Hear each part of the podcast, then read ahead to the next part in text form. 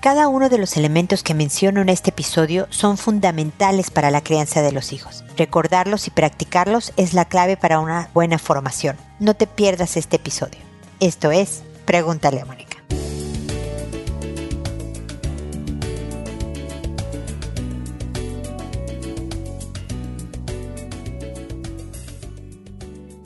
Bienvenidos amigos una vez más a Pregúntale a Mónica. Soy Mónica Bulnes de Lara. Como siempre, feliz de encontrarme con ustedes en este episodio, en este nuevo año. Es el primer episodio del 2024. Espero que hayan pasado unas fiestas increíbles, llenas de alegría, de cariño. Yo les confieso que mi marido y yo hicimos nuestro favorito durante Año Nuevo. Nos dormimos temprano. Vimos una película, nos dormimos como a las 10, 10 y algo de la noche y a la mañana siguiente, el primero de enero, nos dijimos muy feliz año nuevo. Entonces, ese es nuestro plan, pero los hijos desde luego andaban de fiesta y bueno, la mayor parte del planeta. Así que espero que la hayan pasado bien y que tengan un 2024 maravilloso, lleno, lleno de cosas buenas, salud sobre todo, alegrías, amor y, ¿por qué no?, dinero también. Eso es lo que les deseo siempre. El día de hoy quiero hablarles de pues ciertas fundamentos para poder educar bien a los hijos, ¿no? Con la conciencia clara que nos vamos a equivocar, que no hay salvación. Toda familia, o todo padre o madre más bien, va a cometer algún error educando a un hijo. Un error importantón, ¿no? Que marque la personalidad, la vida de un hijo o de una hija, pero en general quienes queremos hacer un buen trabajo tenemos que recordar varias cosas y eso es de lo que quiero hablar hoy. Seguramente por cuestiones de tiempo y demás me van a faltar otros elementos que me pueden ustedes comentar, decir, preguntar. Ya saben que siempre, por favor, a través de mi página www.preguntaleamónica.com en el botón envíame tu pregunta, porque a veces pasa que ya las personas que me escribieron antes tienen mi correo y me escriben directamente a mi correo y necesito para recordar quiénes son y todo esto, que de todas maneras me vuelvan a hacer la nueva consulta a través de la página siempre, ¿ok? Váyanse también a redes sociales en donde estoy en Instagram, Facebook, Twitter, TikTok, en todos lados ando por ahí. Desde luego siempre les agradezco sus comentarios, sus, sus me gusta. En Spotify, por ejemplo, o en otras plataformas de podcast, si pueden dejar algún comentario sobre el programa, pueden también poner me gusta y todo eso, se los voy a agradecer, eso es importante para mi trabajo. No cuesta dinero para nadie y, me están apoyando y entonces siempre lo agradeceré.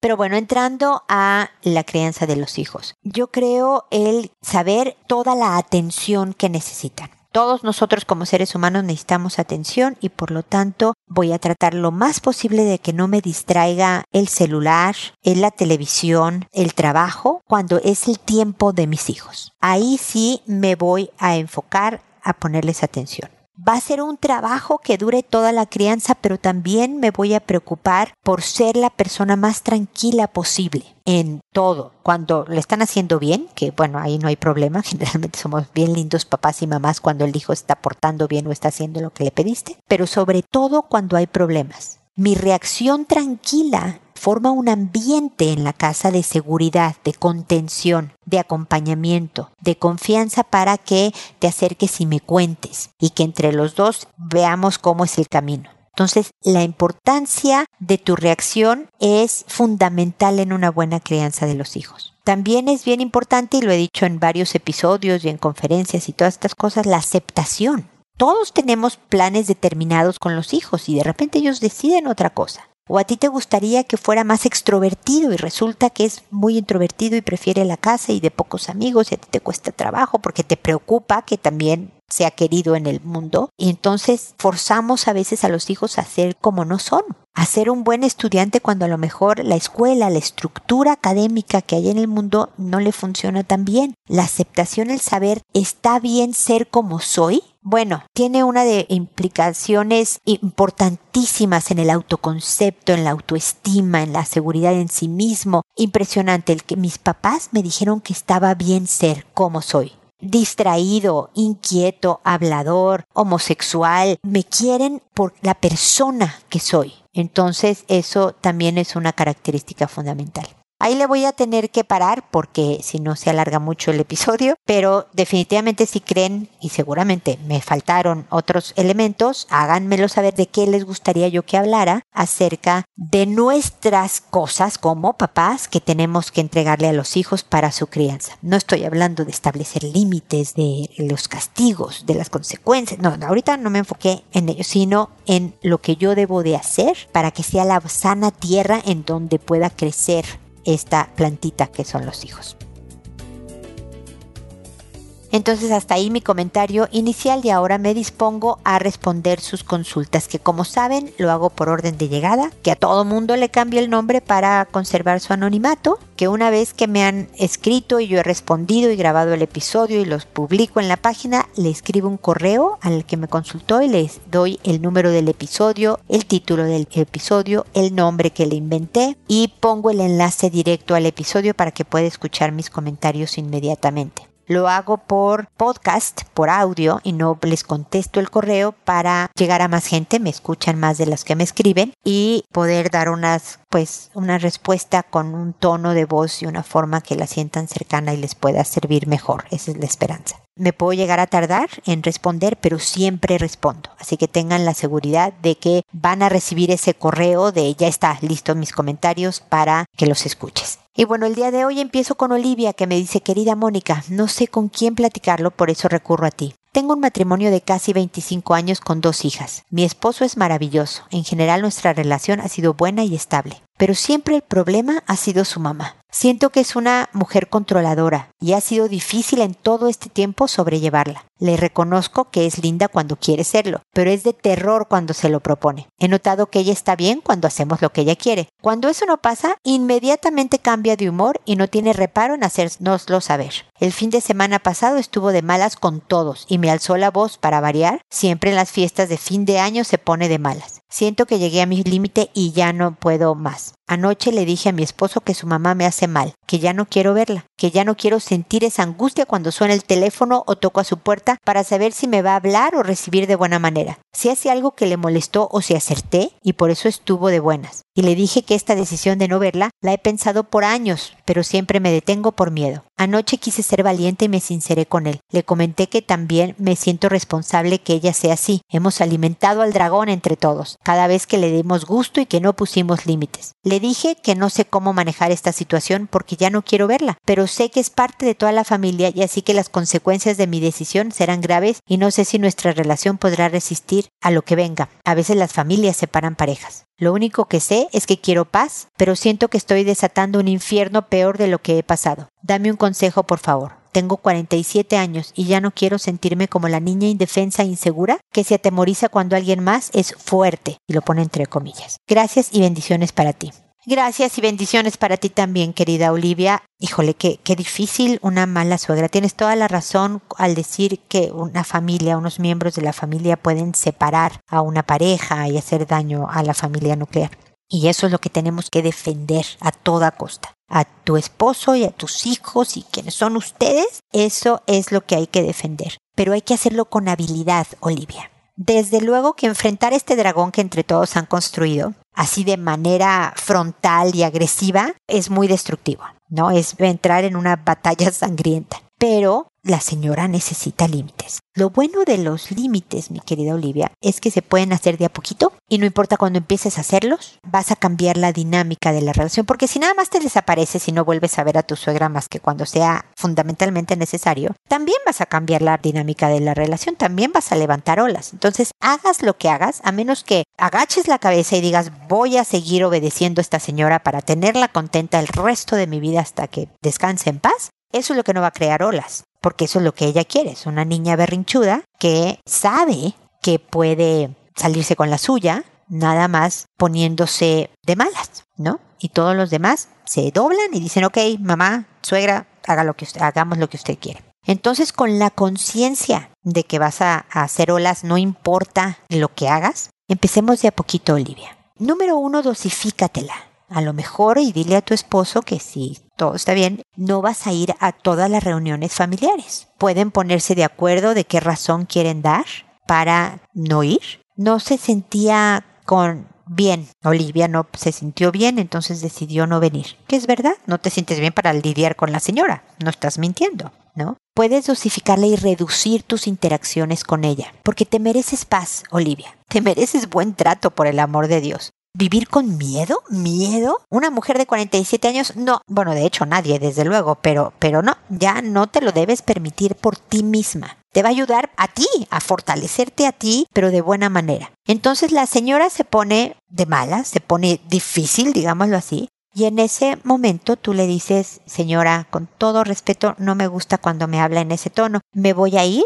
Un gusto haberla visto. Este, nos vemos otro día. Y te vas, Olivia. Vas a provocar un escándalo. Pero tú no vas a perder la educación y la calma. El que grita, el que se enoja pierde, decía mi papá. El que se enoja pierde. Entonces tú por dentro vas a estar hecho nudo en el estómago, te van a sudar las manos, vas a ser... Pero nada más te vas. Nada más le dices, sabe que no me gustó que me levantara la voz. Pero nos vemos pronto, señora, un gusto. Y te vas pones que no vas a permitir esos modos. Si a la siguiente vez que vas la señora te está maltratando porque tú te fuiste la vez pasada, te vas más pronto o están de buenas o te habla por teléfono y te dice unas cosas, señora, mire otra vez ese, ese tono me altera mucho, voy a colgar ahora, pero saludos a todos por la casa, ¿eh? Tú de educada y, ¿eh? y le cuelgas, Olivia. ¿Te atreverás? ¿Crees que hay algún paso más chiquito que puedas ir haciendo? A lo mejor si te levanta la voz, haces una cara que exprese absolutamente tu molestia con el trato y te vas a otra habitación por un rato. Puedes llevarte, yo tengo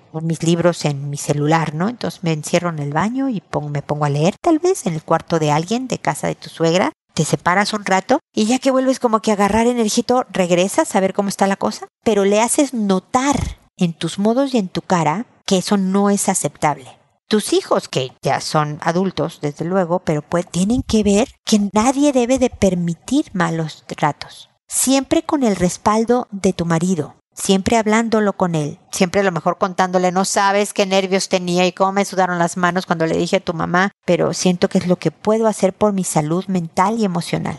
Así que Olivia, ánimo, se puede, no es tarde. No te permitas que nadie te trate mal pero hazlo con la mayor tranquilidad, con la mayor educación, pero con la máxima firmeza para decir, ah, a mí no. Se lo podrá hacer a otros, a mí no. Esta es Olivia, que no te llamas así, pero no importa. Y Olivia dice que hasta aquí llegamos usted y yo. Porque recuerda que reacciones al momento de verla o que te desaparezcas de su vida, igual va a provocar una reacción de ella, un cambio en la dinámica. Se va a enojar, no quiere eso de ti. Ella quiere absoluto control. Tú decides, ¿se lo das o no? y eso está en tus manos. Así que espero que sigamos en contacto, querida Olivia. Fuerza. Y aquí estoy contigo para escucharte cómo te fue o qué pasitos has dado, por minúsculos que sea, cuéntamelo. Yo te acompaño en este proceso, ¿ok?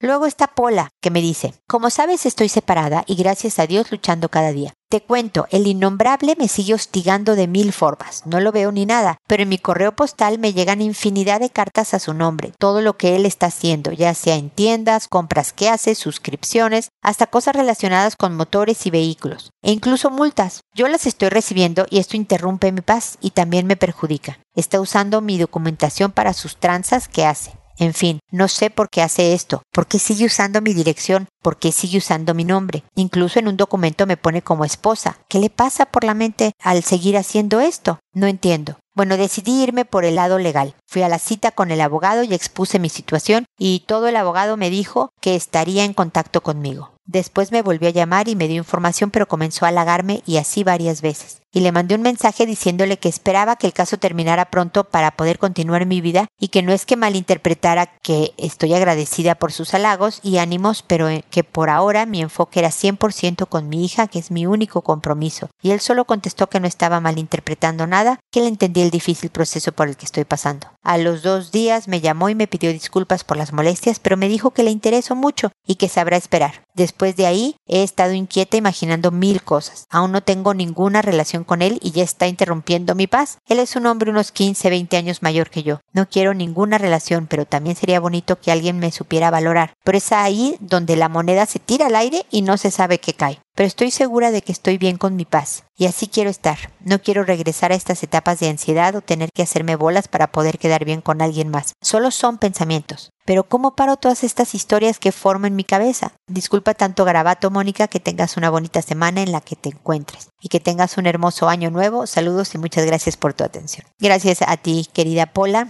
Mira, yo creo que tu ex marido o tu expareja, entre quererse siguiendo te castigar, ¿no? Quiere seguir dándote lata porque sabe que te afecta, porque lo sabe, por una parte. Y por otra, porque es muy conveniente poder echarle la culpa a otro cuando algo me salga mal de las cosas que estoy haciendo, que use tu nombre, que use tu dirección, que qué bueno que te fuiste por el lado legal, tienes que estar bien protegida porque si está haciendo alguna chuecura el hombre y viene la ley a perseguirte a ti porque tu nombre es el que aparece o él se endeudó y vienen a ti a embargarte, tienes que estar protegida. Entonces, te viste muy muy inteligente, lo que te llegue tíralo, tíralo no lo revises, no nada, ya no vive aquí, él no es de aquí, chao, entonces es basura. Que él vaya solucionando en poner su propia dirección, en todo cuando note que no puede hacer alguna transacción porque tiene una multa, se va a enterar tarde que temprano, Internet ya es muy eficiente en eso y entonces se irá haciendo más cargo de su vida pero yo creo que es entre castigo y conveniencia ilegítima, ¿me explico? Ahora, es, es lógico, Pola, que el primer hombre que después de esta experiencia terrible que tuviste con tu pareja, llegara y te halagara y valorara quién eres, te moviera el tapete, como decimos en México, ¿no? Te quedaras inquieta. Es muy pronto para que tú, en mi opinión, tú puedes hacer lo que se te pegue la gana, desde luego, pero en mi opinión es muy pronto para, como dices tú, enrolarte con alguien más. Ahorita tú y tu hija, en ese orden, porque tu hija necesita una tú mucho más fuerte, firme, tranquila, dueña de su vida, es la prioridad. Así que fuiste muy claro, estás manejando extraordinariamente, Pola. Le hablaste al abogado con toda la verdad y sabes que no sé si estoy malinterpretando, pero ahí te va. Ahorita no estoy lista para esto. Me parece de una claridad y de una fortaleza maravillosa que es justo lo que tú y tu hija necesitan en este momento. De hecho, no conoces a este hombre no, no sabes, me parece, yo sé que fue después de varios contactos que te empezó a halagar y, echarte ánimos y todas estas cosas, pero me parece un poco pronto la reacción de este hombre, me parece también un, no sé cuáles son las reglas de los abogados, yo, yo no podría andar como psicóloga con un paciente mío, explicó, la involucración eh, no sé cómo se dice, involucración o involucramiento, que estén involucrados en cuestiones de trabajo, el abogado y tú, pues una relación amorosa viene a entorpecer este proceso, me explico. Entonces, no sé, me hace un poco de ruido este hombre, pero me preguntas, ¿cómo paro esto que está en mi cabeza? He dado en muchas ocasiones este método que es muy básico, pero de verdad funciona. Empieza a cantar. Llena tu cabeza de otros pensamientos, deténlos. Y cuando lleguen y te sorpresa, ah, ya volví a pensar en esta historia con este hombre, voy a, a cantar esta canción. O sea, identifica el pensamiento, deséchalo como absurdo y mete otro pensamiento que te ayude a recuperar un poco de paz. Pero es normal lo que te está pasando y lo normal, mi querida Pola, no se cura. Así que date tiempo. También el que tú te enfoques 100% en tu vida y en tu hija ayudará a que las cosas se acomoden. Y de verdad llegará alguien que te valore, alguien que sepa quién eres y que te trate bien. Pero eso va a suceder entre mejor estés tú. Entonces, ahorita la, la, chamba, el trabajo, la pega, lo estoy diciendo en mexicano, en castellano y en chileno, está en que tú te fortalezcas, en que tú te hagas una mujer con M mayúscula, como digo yo, y ya que estés en esa etapa, encontrarás a alguien de acuerdo a tus necesidades, pero necesitas tiempo. Espero que sigamos en contacto, gracias por tu mensaje y también espero amigos que nos volvamos a encontrar en un episodio más de Pregúntale a Mónica y recuerda siempre, decide ser amable. Hasta pronto.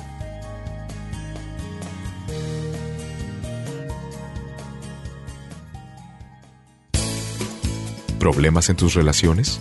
No te preocupes, manda tu caso, juntos encontraremos la solución. www.preguntaleamónica.com Recuerda que tu familia es lo más importante.